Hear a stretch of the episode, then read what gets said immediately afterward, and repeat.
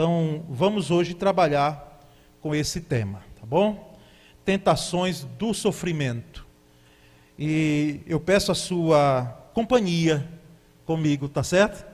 Não viaje, que a sua mente não vá em outro local, embora a gente tenha essa capacidade mental, né? De poder ir em casa agora, ver como ficaram algumas coisas, e no amanhã, e no ontem. Então fica aqui no hoje. Tá bom? Fica aqui comigo, me acompanhe nessa palavra ministrada. Irmãos, na realidade o ser humano está sujeito a inúmeras tentações. Crente, não crente, evangélico, não evangélico, qualquer credo. Tentação, nós estamos sujeitos a, a inúmeras, tá certo? Inúmeras tentações. E quando nós falamos isso, geralmente a gente vê o tema tentação ligado às questões morais, éticas, não é? A, aos pecados, como nós chamamos, ou à possibilidade de pecar, porque eu, inclusive, que gostaria de lembrar que ser tentado não é pecado. Pecado é você cair na tentação, não é? Porque ser tentado todos são, inclusive até Jesus foi. Então não é uma questão de pecado ser tentado por nada, não é? Agora, nós ligamos naturalmente tentação a esses aspectos, principalmente até as questões mais ligadas não é? a sexo, a mentira parece que há um, mas é até menor do que a questão sexual. Enfim, eu não vou aqui delinear, mas o fato é que poucas pessoas talvez imaginem que existam tentações no sofrimento. É possível que ah, você seja tentado diante de sofrimento. E eu pretendo então nomear aqui algumas tentações por isso que no original da primeira ministração dessa palavra, lá cinco anos atrás, tinham as tentações do sofrimento. Eu tirei o as porque eu não vou dizer todas, eu vou dizer algumas. É? Então, a, aqui eu quero nomear, pretendo nomear e refutar, trabalhar com elas, não é? através de uma, de uma palavra bíblica para cada uma dessas tentações. Dada essa palavra de introdução, nós vamos à Bíblia, tá bom? Vamos à Bíblia, está com Bíblia aí? Então veja a Bíblia aí, Tiago capítulo 1, versículos 13 e 14. Tiago 1, 13 e 14. Nós vamos ler esse texto. Veja o que é que Tiago fala, é uma das cartas que nós temos como cartas gerais. Ele diz assim: Quando alguém for tentado, jamais deverá dizer, estou sendo tentado por Deus Pois Deus não pode ser tentado pelo mal e a ninguém tenta. Cada um, porém, é tentado pelo próprio mau desejo, sendo por este arrastado e seduzido. Então, aqui é preciso pontuar de que tentação não vem de Deus. A fonte dela não é divina. Tentação vem do diabo. Deus ele prova, provação vem de Deus. Tá certo? Faça uma diferença clara nisso. Provação, a origem dela é divina, tentação, a origem dela é diabólica. Para que a gente tentado não confunda tentação com provação. Às vezes é uma provação e a gente está dizendo, mas que satanás, né? que coisa do diabo. Não, irmão. É Deus mesmo querendo provar você, não para que ele tenha nenhum prazer, porque eu vou dizer de passagem que Deus não tem prazer na aprovação de ninguém. Para que ele é autossuficiente, todo-poderoso, não é? Agora ele nos prova para o nosso próprio bem. Dentre tantas outras lições do, da aprovação, tem o crescimento na fé, solidez, maturidade cristã, etc, etc. Agora, a tentação vem do diabo. Aí sim. E, e nós precisamos do discernimento. Quando é tentação e quando é provação. E Deus dá. Então, a tentação tem uma origem, segundo Tiago aqui, diabólica. Tá certo? E nós vamos talvez nos surpreender com alguns, algumas tentações aqui que a gente pensa que é apenas coisa da, do ser humano. É do ser humano, mas existe uma brecha que a gente pode abrir para que haja uma tentação. Então, vamos a outro texto, porque é sempre bom que a palavra fale primeiro, tá certo? Nós temos que ouvir a palavra para que a palavra dê o norte da coisa para a gente poder andar. Primeira carta aos Coríntios 10, 13. 1 Coríntios 10, 13. Veja o que é que o apóstolo Paulo, que escreveu essa carta, ele fala em 1 Coríntios 10, 13. Ele diz assim: Não sobreveio a vocês tentação que não fosse comum aos homens. E Deus é fiel, ele não permitirá que vocês sejam tentados além do que podem suportar. Mas quando forem tentados, ele mesmo providenciará um escape para que o possam suportar, não é? Então aqui Paulo, já um dos maiores ou talvez o maior sistematizador das doutrinas bíblicas, com todo respeito aos outros escritores não é, do Novo Testamento, mas nós temos aqui essa palavra de Paulo, que Deus nos dá o suporte diante da tentação. Não nos deixa ir ao léu, não. Ele nos dá o suporte para que nós possamos enfrentar a tentação. Inclusive, essa palavra escape, ela tem um significado mesmo profundo de saída, de, de poder lidar com a tentação de forma madura, de forma até poderosa, porque Deus nos dá graça e poder para enfrentarmos essas situações de tentações. E vamos a um último texto, e texto que é Hebreus, capítulo 4, versículos 15 e 16. Hebreus 4, 15 e 16. Um último texto no início, né? porque nós vamos ver outros, eu vou citando, os irmãos vão depois vendo aí. Hebreus 4, 15 e 16. Escritor aos Hebreus, nós não sabemos quem foi, não é? Vamos ver o que é que ele falou sobre é, nesses dois versículos. Pois não temos um sumo sacerdote que não possa compadecer-se das nossas fraquezas, mas sim alguém que, como nós, passou todo tipo de tentação. Jesus. Porém, sem pecado. Aqui está a grande diferença. Assim, aproximemo-nos do trono da graça com toda a confiança, a fim de recebermos misericórdia e encontrarmos graça que nos ajude no momento da necessidade.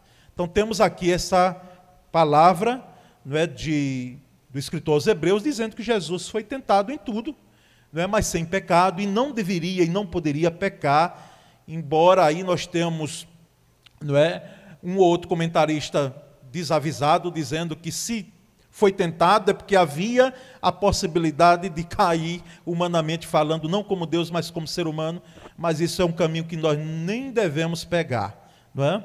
Então, a, a, sem pecado, foi o cordeiro imaculado, tá certo? Jesus ele era contrário à essência dele, divina, embora revestido de humanidade, de pecar. Não é? E ele veio justamente para nos mostrar também que nós podemos vencer as tentações assim como ele venceu. A primeira tentação, irmãos, né, que nós queremos trazer aqui, a tentação do sofrimento, é uma tentação chamada apatia. Parece um sentimento, não é? mas ela tem o caráter aqui, nessa pregação, um misto de estudo, não é? Pena que eu não tenho uma didática aqui da, do, do esboço sendo projetado, mas os irmãos vão me acompanhando aqui, a tentação da apatia. A apatia. A apatia é uma das consequências da, falta, da, da grande frustração que muitas vezes uma pessoa é, sofre. Apatia é consequência da frustração. Conhece gente frustrada? Se você conhece alguém frustrado, você já passou por frustração, então você foi um candidato em potencial à apatia, não é? é a ausência de sentimento. Gente que, é, através ou por causa das frustrações, e não foram, não foi apenas uma, não é? Alguém já disse até, inclusive, que frustração é porque nós focamos demais, esperamos demais, esperamos demais no outro, no ser humano. Nós focamos demais e de lá para cá vem muito menos do que a gente alimenta. E aí se frustra. Não é? Então, a, a, essa frustração ela, ela gera um, uma falta de sentimento. A pessoa vai ficando com um couro calejado, esse couro você bota entre aspas, calejado de sofrer frustração, e ela depois fica como que é, insensível ou com a capa de insensibilidade. Porque o ser humano é, impre é impressionante, ele esconde muita coisa. Não é? Até a fase de criança, quando a gente chega até a adolescência, nós somos o que somos de verdade. Não é? Se uma criança ela olha para você e você é um pouco mais cheinho como eu aqui, ela não vai esconder, ela não vai dizer que eu sou fofo, ela não vai dizer que eu sou assim, ela vai dizer que eu sou gordo. Não é como uma, um dia dessa, no condomínio, ela me disse, olhou e disse, Ei, você é gordo, né? Eu digo, é, sou. Não é? Porque é próprio de criança essa, essa, esse ser direto nas coisas. Ela não vai dizer nada com, não é, com eufemismo, não. Agora, quando a gente vai crescendo, até por pressão da sociedade e da família, nós vamos maquiando algumas coisas. Agora, nós é, sabemos que a, essa apatia, ela não vem de graça. Apatia é uma porta aberta ao fatalismo. Né? Gente assim que pensa dessa forma, olha, eu estou é, frustrada, eu já não sinto mais nada, através, não espero mais nada de ninguém, meus sentimentos eu não quero demonstrar para ninguém, por isso que essas pessoas elas choram no travesseiro. Elas não se emocionam às vezes na frente assim de gente, porque ela já já se emocionou tanto e ela já chorou de que ela chora às escondidas, não é? Ela chora lá dentro do quarto, ela, ela se esconde e não quer demonstrar sensibilidade ou emoção, porque para que não passe a ideia de que ela ainda está sofrendo, de que ela, ela tem alguma dificuldade em lidar com as frustrações. Então, como é que pensa o fatalista? O fatalista, ele diz com muita simplicidade assim, e, e pressa, que é algo que eu já ouvi crente dizendo e eu espero que é, é a gente pense duas vezes antes de dizer isso, se é isso mesmo. Porque, embora nós creiamos numa soberania de Deus, não é? Mas tem muita gente que atribui a Deus algo que é, não é de Deus, gente. Não é. Às vezes o fato diz assim: é, eu estou vivendo como Deus quer. Eu, é, aconteceu isso porque Deus quis. E nem sempre é assim, irmãos. Às vezes Deus não quer, não. Deus quer que às vezes a pessoa morra com uma overdose? Seja sinceramente, pense comigo. Um jovem de poucos anos, né, ou até quem que idade tivesse, tivesse uma overdose, fosse morto em situações as, sem a possibilidade, dependente das questões outras que estão envolvidas aí. Então, é, existem questões que são humanas, da fragilidade humana, existem outras questões que a gente precisa pensar duas vezes quando a gente diz assim, é porque Deus quer. Porque é claro que existe uma permissão de Deus, que é algo já tarimbado para crente não é, que já tem uma vivência no Evangelho e de estudo da Bíblia. É? Existe sim uma permissividade de Deus, até porque ele criou leis claras, e ele, quando quebra uma lei, é porque existe um milagre, ele faz um milagre. Mas não, isso não ocorre. Milagre acontece, eu vou dizer assim, no sentido, todas as horas? Não acontecem. Então, cuidado com a tentação da apatia, não é? A tentação da apatia. Tem gente hoje apática por causa é, dessas situações que eu coloquei, aqui, e isso é uma tentação, tá certo? Quem sabe Satanás, sim, está pegando carona nessas suas frustrações, desse seu fatalismo, e aí você está num caminho que é muito perigoso, eu quero alertá-lo em nome de Jesus nessa noite. Segunda tentação, a tentação da autoflagelação. Autoflagelação. Eu não sei aqui quem já assistiu alguns, alguns filmes ali da Idade Média, não é? Como em nome de Deus. Tem algumas vezes algumas cenas lá, não é? Meio, mas somos adultos, né? é, em nome de Deus, em nome da rosa. Tem um contexto ali da Idade Média. E, e pelo menos em nome de Deus, eu lembro que um dos, dos, dos padres, dos monges, aliás, ele, devido a, a próprio, próprio sistema da época, que impunha uma autoflagelação para que você se chicoteando, né, você tinha, é como se estivesse se autopunindo por causa dos seus pecados. Né? Então, a, a autoflagelação. Essa aqui é diferente, embora com uma, um efeito maior, ou talvez até um dano maior, porque aquele era dano físico, esse é dano na alma. E se brincar, vai, faz dano no espírito. Né? Então, a, a, qual é a, tentação da autoflagelação? A pessoa se acostuma com a dor, ela se acostuma com o seu sofrimento e se aproveita da dor para chamar a atenção dos outros. Conhece alguém assim? Que sofre, não é? É inegável a dor. A dor existe. Só que ela pega carona, ela se aproveita da dor, ela se aproveita do sofrimento, ela se acostuma com aquele sofrimento. Para quê? Para que ela chame a atenção dos outros. Ela chame a atenção de pessoas da família, não é? Então ela, geralmente pessoas assim, as pessoas, elas já querem que as pessoas olhem para ela e digam assim: coitada, quanto sofrimento, não é? Coitado, quanto sofrimento. A dor existe, mas a pessoa se acostumou com a dor e usa a dor como uma autoflagelação. E o escritor espanhol e prêmio Nobel em literatura, chamado Armando Palácio Valdez, ele observou que quando não temos uma cruz pesada para levar, para suportar, nós a fabricamos com dois palitos. Quando não temos uma cruz pesada para levar, para suportar, nós a fabricamos essa cruz com dois palitos. Você entendeu? Dois palitos né, faz uma cruz pesada para alguém que é autoflagelação, ou seja, faz no, no linguajar é, do provérbio uma tempestade em copo d'água. A dor é ali, mas existe alguém que tem uma dor maior do que ela. Mas ela se apegou àquela dor né, da autoflagelação para poder estar tá roendo ali a dor como um álibi para que os outros possam ter pena dela. Na declaração de Paulo, o apóstolo Paulo, em 2 carta aos Coríntios, capítulo 12, versículo 10, 2 Coríntios 12, 10, Paulo diz assim: Sinto prazer, note bem, Sinto prazer nas fraquezas. Olha, Paulo sentindo prazer nas fraquezas. Isso aqui é muito profundo, viu? E entenda correto para não entender né, de forma equivocada. Nas injúrias, Paulo sentia prazer. Nas necessidades, nas perseguições, nas angústias, por amor de Cristo. Irmãos, aqui não há nenhuma ideia de autoflagelação. O contexto aqui mostra que o apóstolo lutou contra um espinho na carne contra uma doença, uma enfermidade, e ele lutou quanto pôde. Inclusive, ele orou, pediu a Deus que curasse. Deus disse: Olha, eu não vou curar, vou lhe dar graça, não é?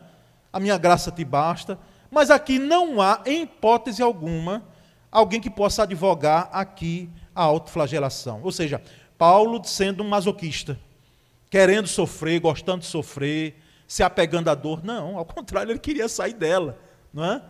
Então, quando ele diz que sente prazer nas angústias, é porque o próprio, a própria resposta de Deus, a graça que Deus disse que daria a ele, isso aí o fortalecia. Não é? O fortalecia. A graça é, era fortalecedora. Lembra dessa pregação sobre graça no tempo aí de, da pandemia? A graça é fortalecedora. Timóteo, disse o apóstolo Paulo, fortaleça-se na graça que há em Cristo Jesus. Então, irmãos, o prazer não está no sofrimento. Se você está sentindo prazer no sofrimento, tem algo errado com você, mas errado muito, não é pouco não. Se nós sentimos prazer em sofrer, nos alegramos com o sofrimento, você está precisando, como eu disse num vídeo que eu distribuí com os irmãos, no dia do meu aniversário, você está precisando ser internado, porque não está bem. Ninguém gosta de sofrer, nós não gostamos. Mas a questão não está no prazer no sofrimento, mas naquilo que o sofrimento produzia. Ou pode produzir o quê? Uma maior dependência de Deus. Aí sim, sofrimento pode abrir uma comporta enorme para que eu possa entender que eu dependo de Deus. Por mais que eu saiba, por mais que eu tem assim aquela noção das coisas espirituais, mas às vezes nós somos surpreendidos com dores, com sofrimentos, e aí nós dependemos de Deus totalmente. Vamos adiante, existe uma terceira tentação, tá certo? Então vamos gravando aí. A primeira é a apatia, a segunda é a autoflagelação, a terceira é a superindagação. Superindagação. Vez por outra eu pregando eu comento sobre isso. é uma tentação do sofrimento, a superindagação. O ser humano, ele erra muito na leitura, na tentativa de descobrir a razão do sofrimento. Porque geralmente nós buscamos respostas para sofrimento assim. É, houve erro humano, tudo bem, às vezes há mesmo. Houve pecado, tudo bem, às vezes há mesmo. Houve alguém que empurrou, tá certo?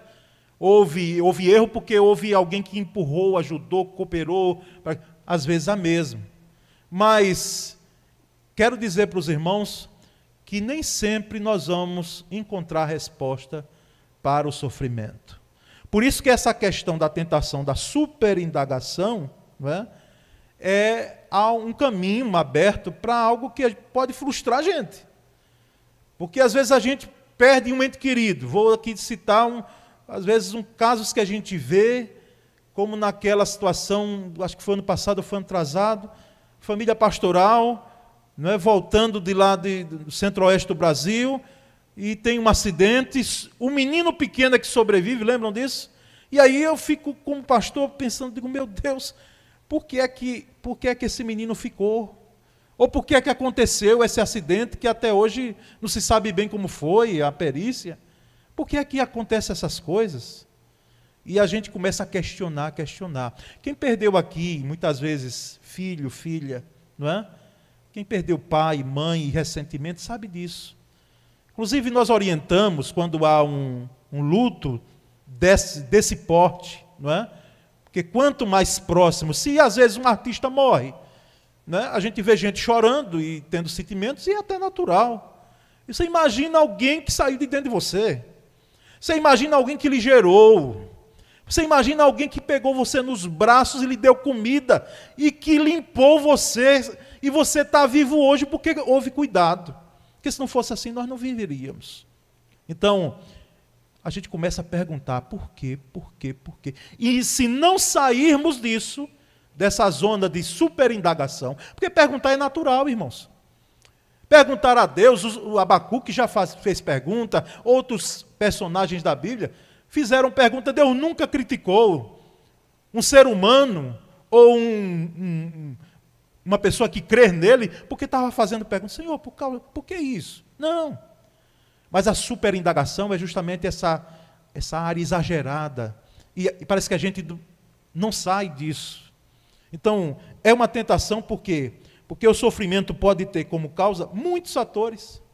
Mas veja o que é que diz lá em João capítulo 9, versículos 1 a 3. Evangelho de João capítulo 9, versículos de 1 a 3. Quando os discípulos viram o cego de nascença, perguntaram a Jesus: Quem pecou? Olha aí os discípulos. A leitura do pecado, né? Senhor, quem pecou? Este, o cego, ou seus pais, para que nascesse cego? A resposta foi contundente de Jesus: nem ele pecou, nem seus pais, mas foi para que se manifestem nele as obras de Deus. Você entendeu que nem tudo é uma questão de pecado, ou nem tudo é uma resposta que a gente imagina que seja aquela, diante de um sofrimento? Note que Jesus disse: olha, ele nasceu dessa forma aí, para que a glória de Deus é algo que a gente fica assim, dizer, meu Deus, será que não tinha como? A glória de Deus se manifestasse, quem somos nós, para estar questionando aqui aquilo que está registrado na palavra que o próprio Jesus disse. Então, a superindagação, irmãos, ela é essa tentação que nos sobrevém, e eu aqui quero crer que eu não estou sozinho, Existe aqui alguns irmãos que estão caminhando, caminharam comigo na superindagação. Não é? E nós precisamos sair dela, porque ela é uma tentação e uma tentação perigosa, como toda tentação. A quarta tentação, a tentação da exageração. Exageração, o próprio nome já está dizendo. O povo de Israel várias vezes caiu nessa tentação aqui, nesse tipo de tentação exagerava o sofrimento. E eu, quando eu falo isso, eu falo com muito temor. Sabe por quê? Porque eu não estava lá no deserto quando faltou água. água. Eu não estava lá nas situações cruciantes do Egito. Mas uma coisa é certa, a gente diz isso baseado na palavra de Deus. Porque isso, inclusive, a, a, a, essa exageração, intrigava e fazia com que a própria divindade ela, ela pudesse levar o povo para uma situação, muitas vezes, de questionamento, por causa dessa exageração da situação. Havia o problema. Porque é claro que alguém pode minimizar o problema, mas maximizar, ambos são perigosos. Tem gente que minimiza o problema e diz: não, não é nada demais, vai ser resolvido. Não resolva, não, logo. Não corra atrás, não, para ver. Não é? Os irmãos que têm carro aqui vão entender muito bem. A não ser que seu carro seja zero. Tirou agora aí, e mesmo assim ainda é possível. Não é? Mas um carro já rodado, se ele apresenta um, um, um problema lá, não conserte, não.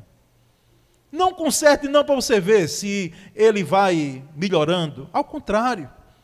Vai piorando, piorando. Se você não consertar, ele para. Para mesmo. Não é? Então, tem gente que minimiza problema, mas tem gente também que maximiza a situação. Note isso em Números 13.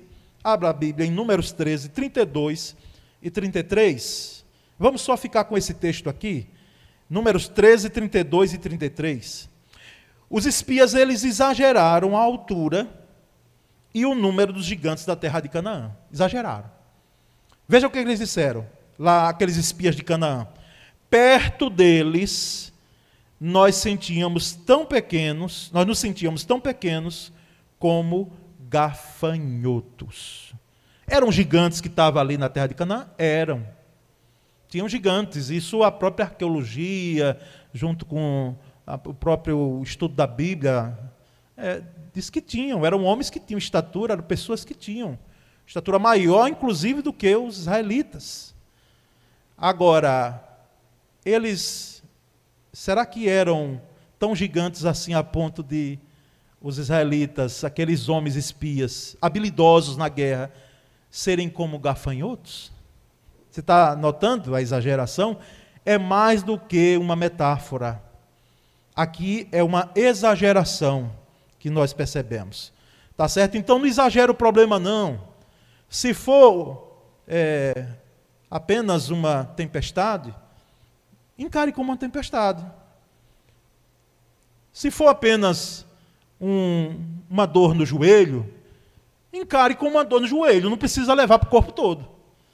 Né? Só Muitas vezes eu que está doendo, e aí eu deito mesmo, e aí já fico gemendo lá, e alguns homens aqui também, porque a gente geralmente tem essa tendência, né? Mas muito mais frágil em alguma dor do que as mulheres podem suportar. Mas não precisa exagerar para ir para o corpo todo. É apenas uma dor localizada, então trate a situação de forma localizada. Não queira ampliar, né? porque Pode até ser que chegue um tempo que a sua situação seja assim também, muito grande, maior do que você imagina. Então, a tentação da exageração, tá bom? Vamos a outra, já do meio para o final, a tentação da fixação. Essa eu quero correr aqui porque eu, inclusive, usei como um tópico um domingo desse aí que eu preguei. A tentação da fixação. A fixação ela fecha a porta do alívio ou ao alívio e dispensa consolo. É alguém que fica preso àquela situação, ela, ela não quer saber de alívio, de cura, de, de poder, olha, gente, eu, vamos, vamos dar a volta por cima aí. Ela não quer isso, ela se tranca. E isso eu não estou dizendo alguém que sofreu um luto agora, alguém que está passando problema agora, porque é natural, gente. Nós não somos, nós somos feitos de ferro. Se a coisa está recente, você sente e sente muito, não é pouco não. Eu e você sentimos. Agora, eu estou falando de algo que as ondas já acalmaram. A tempestade já passou ou diminuiu. E aí, alguém fica preso ali, fixo àquela situação e até dispensa consolo. Alguém vem consolar, confortar, de fato, né? E a, essa fixação dispensa. Ela para no tempo a pessoa. Ela entrega-se à dor, ela mergulha na dor. Ela entrega-se à dor, ela dá aquele mergulho na dor e fica ali nadando, boiando, e não tem condições mais de sair. Não foi assim que Davi se comportou, o rei Davi. O rei Davi não, o rei Davi, embora sofrendo numa situação terrível, porque ele orou por o, filho dele, filho de Betseba, daquele adultério, né? é, com Betseba, ele orou uma semana inteira e, e jejuou, botou pano de, de, de, saco, botou pó em cima dele, é, cinza, como fazia o, o, hebreu, o judeu é, no seu, na sua contrição. Clamou, orou, pediu a Deus que curasse a criança, porque a criança estava enferma. Mas quando foi dito a ele, você vai ver em 2 Samuel, capítulo 12, versículos 22 e 23.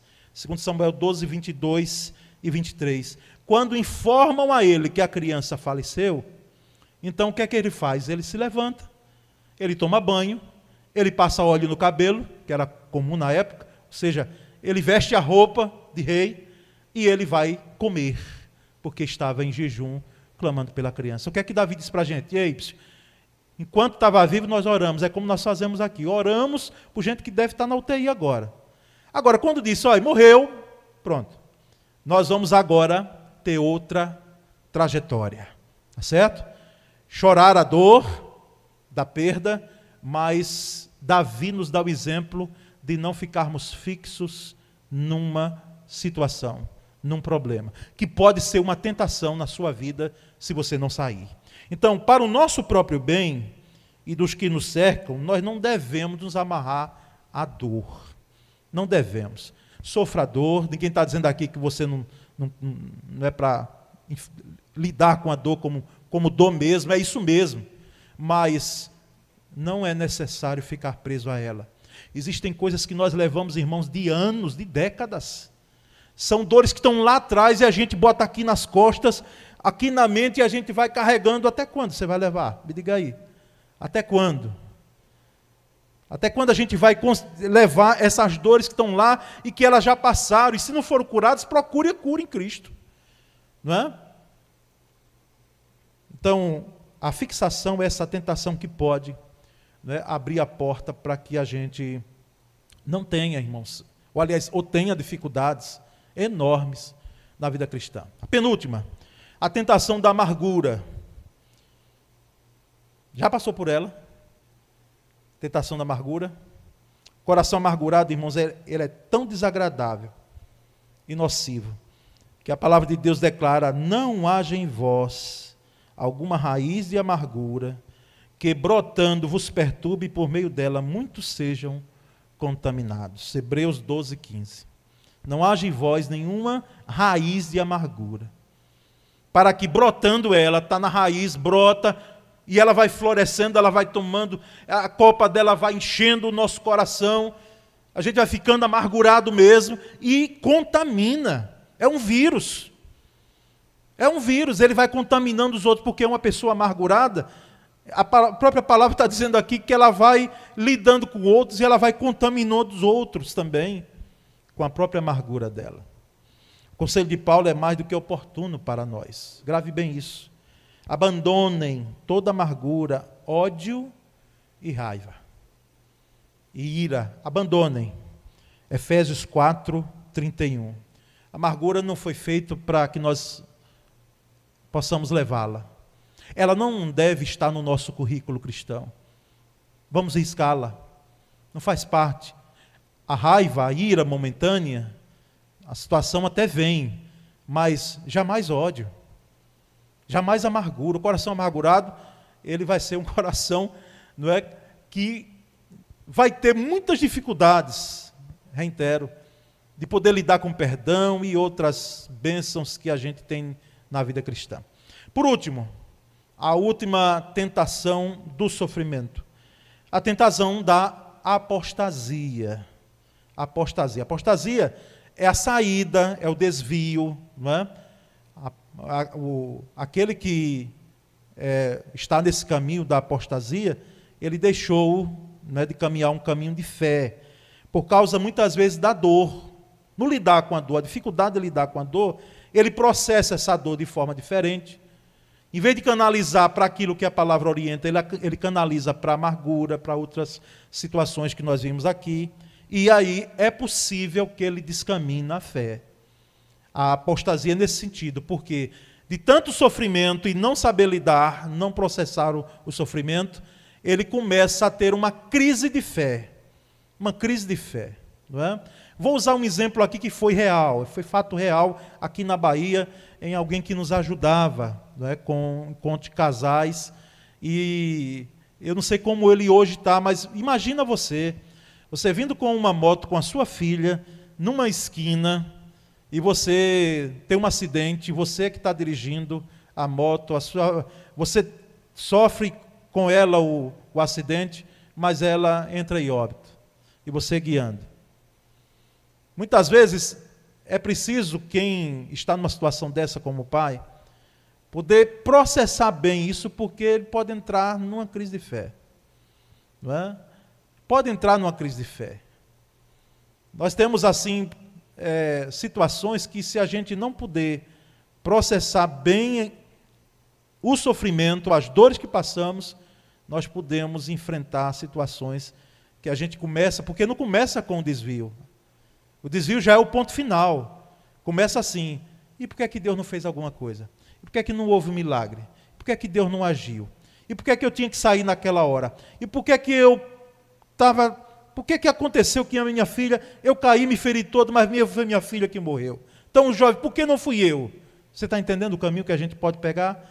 E aí, nesses questionamentos, nessa superindagação, nesses, nessa situação, nesse mar aí mergulhado, a gente diz: sabe de uma coisa? Eu vou deixar esse Deus, não quero saber de nada de igreja, nem de Deus, nem muito menos nada disso. E aí sai mesmo. E vai ser, quem sabe, um dos ateus, não é? Ou dos agnósticos, ou de gente que vai dizer tudo isso é balela. É? é como Philip Jansen, que eu fiz aqui menção em um outro tempo. Um pai foi visitar a filha, era aniversário da menina de 12 anos, e ela estava com leucemia no hospital internada. E o pai leva esse bolo de aniversário para a filha, para visitá-la. Quando ele chega no hospital, ele recebe a notícia de que a filha tinha falecido. Ele vai para a igreja e ele chega no altar da igreja e ele lança o bolo no altar da igreja com os santos e no, independente disso, quem sabe fosse aqui que entrasse e jogasse, toma aí o que você fez com minha filha. Por que é que você fez isso? Não é? E ali saiu para nunca mais processar uma fé em um Deus que não agiu segundo o entendimento dele. Você está entendendo como ocorre mais ou menos a apostasia? É por aí, irmãos. Finalizo. Nós precisamos, irmãos, entender que o sofrimento pode nos fazer pessoas melhores. Tá certo? Eu não estou falando aqui de karma, porque, com todo respeito a quem pensa diferente, e pega esse caminho do Espiritismo, inclusive, que há um lidar com a dor sem a obra redentora de Cristo. Mas respeitamos. Mas o que nós colocamos aqui é que o sofrimento pode nos fazer sim melhores. Pode. Se assim nós permitirmos, porque pode também nos tornar pessoas mais difíceis. Aquela máxima que você, você já ouviu, todo sofrimento leva a Deus. Já ouviu isso aí? É parecido com isso. Todo sofrimento, toda dor leva a Deus. Às vezes. Às vezes afasta de Deus, como a gente viu aqui com apostasia. Se a pessoa não se lançou ou se não canalizou aquela, aquele, aquele acontecimento ali, aquela situação, como algo que poderia ocorrer com qualquer pessoa e pode ocorrer comigo e com você. Então, cuidado, porque pode nos tornar pessoas melhores, mas pode também nos tornar pessoas piores, caso enfrentemos o, essa dor, esse sofrimento com amargura. Segundo e último, dor é sempre dor, irmãos. E, inclusive, conversando com um médico amigo, eu estava dizendo para ele que a dor é benéfica, não é? E ele disse, pastor, é mesmo. É mesmo porque a, a, através da dor nós percebemos que tem algo que não está bem. Né? Quando a pessoa não está sentindo dor, é, é, terrível. Então, através da dor, se está doendo, é porque algo é, clinicamente não está bem. E se existe dor no seu coração, você está mostrando para mim, como pastor, a leitura bíblica, a leitura teológica que a gente faz, é que você é ser humano, olha que bênção que você não está insensível. Lembra daquela tentação da insensibilidade, da apatia? Então, dor é sempre dor e não há ninguém que esteja isento dela. Tá certo? Sofrimento é sempre sofrimento. O diferencial, porém, está em como tratamos, como lidamos com o sofrimento e as lições que nós tiramos do sofrimento. Como é que você lida com o sofrimento? Porque nós vamos ter, enquanto vivemos aqui, uns mais, outros menos, às vezes mais, às vezes menos. Como é que você tem lidado com ele? Como é que você vai lidar diante das perdas que você teve esse ano? E não há garantia nenhuma de que você não tenha o próximo ano. Como é que você vai lidar? Quais são as lições que nós vamos tirar da dor e do sofrimento? Essa é a palavra, irmãos, que eu tenho para nós nessa noite. E espero e peço a Deus que ela possa germinar em nosso coração, de tal forma que a gente agora já faça a leitura de tentação, também lembrando desses aspectos aí. Tá certo? Quem quiser o, esboço pode me mandar, que eu encaminho para você, é? para que você possa ter em mãos, releia, pense ali, ore, porque eu sei que quando eu ministro aqui, eu sei que eu não ministro de forma completa, não é? existe sempre algo que o pregador ele não pode alcançar, mas o Espírito Santo alcança, não é? E vai lá e completa o incompleto dessa pregação, e ele chega até você, e nós temos assim crescimento enorme quando podemos lidar com as tentações do sofrimento de forma sábia, de forma dependente de Deus. Eu quero orar com os irmãos agora, é? depois vamos ter uma comunicação rápida e a bênção, encerrando o culto dessa noite. Quero dar um tempo para você orar, não é? Porque a minha oração é se mexeu com você um pouco essa mensagem, se, ou se mexeu muito, então eu alcancei o objetivo. Foi mexer um pouco com você, porque se a palavra não lhe incomoda ou lhe traz alguma não no sentido de incomodar, mas não traz aquela, aquilo que é próprio da palavra, que é a glorificação do nome do Senhor, uma nova postura. Então a gente não chega lá. Então ore agora, diga, Senhor, me sustenta, me ajuda para poder lidar com esses aspectos das tentações do sofrimento.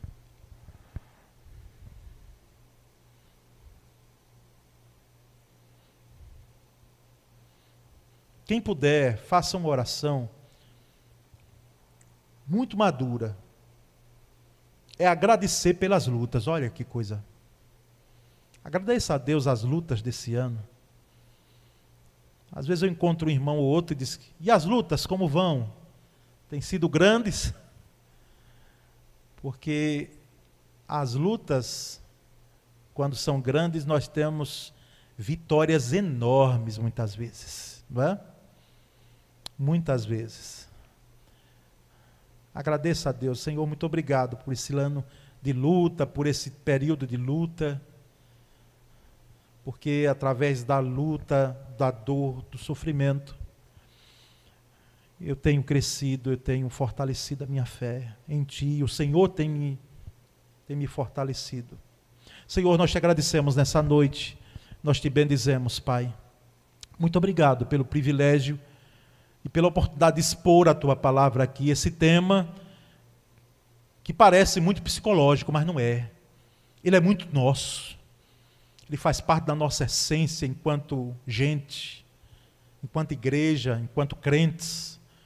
Por isso, ó Deus, ajuda-nos a podermos fazer a leitura correta de provação e de tentação. E possamos encarar uma coisa e outra de forma diferenciada. Ó oh, Pai bendito, que nessa noite o teu povo seja edificado em ti. Aqueles que nos acompanham também pela internet, cresçam conosco. Usa, Senhor, essa palavra para a glorificação do teu nome. Se o teu nome for glorificado, exaltado, nós alcançamos o objetivo nessa noite. E se esse irmão, essa minha irmã, for, for fortalecido em ti através dessa palavra. Nós oramos e agradecemos em nome de Jesus. Amém. Graças a Deus.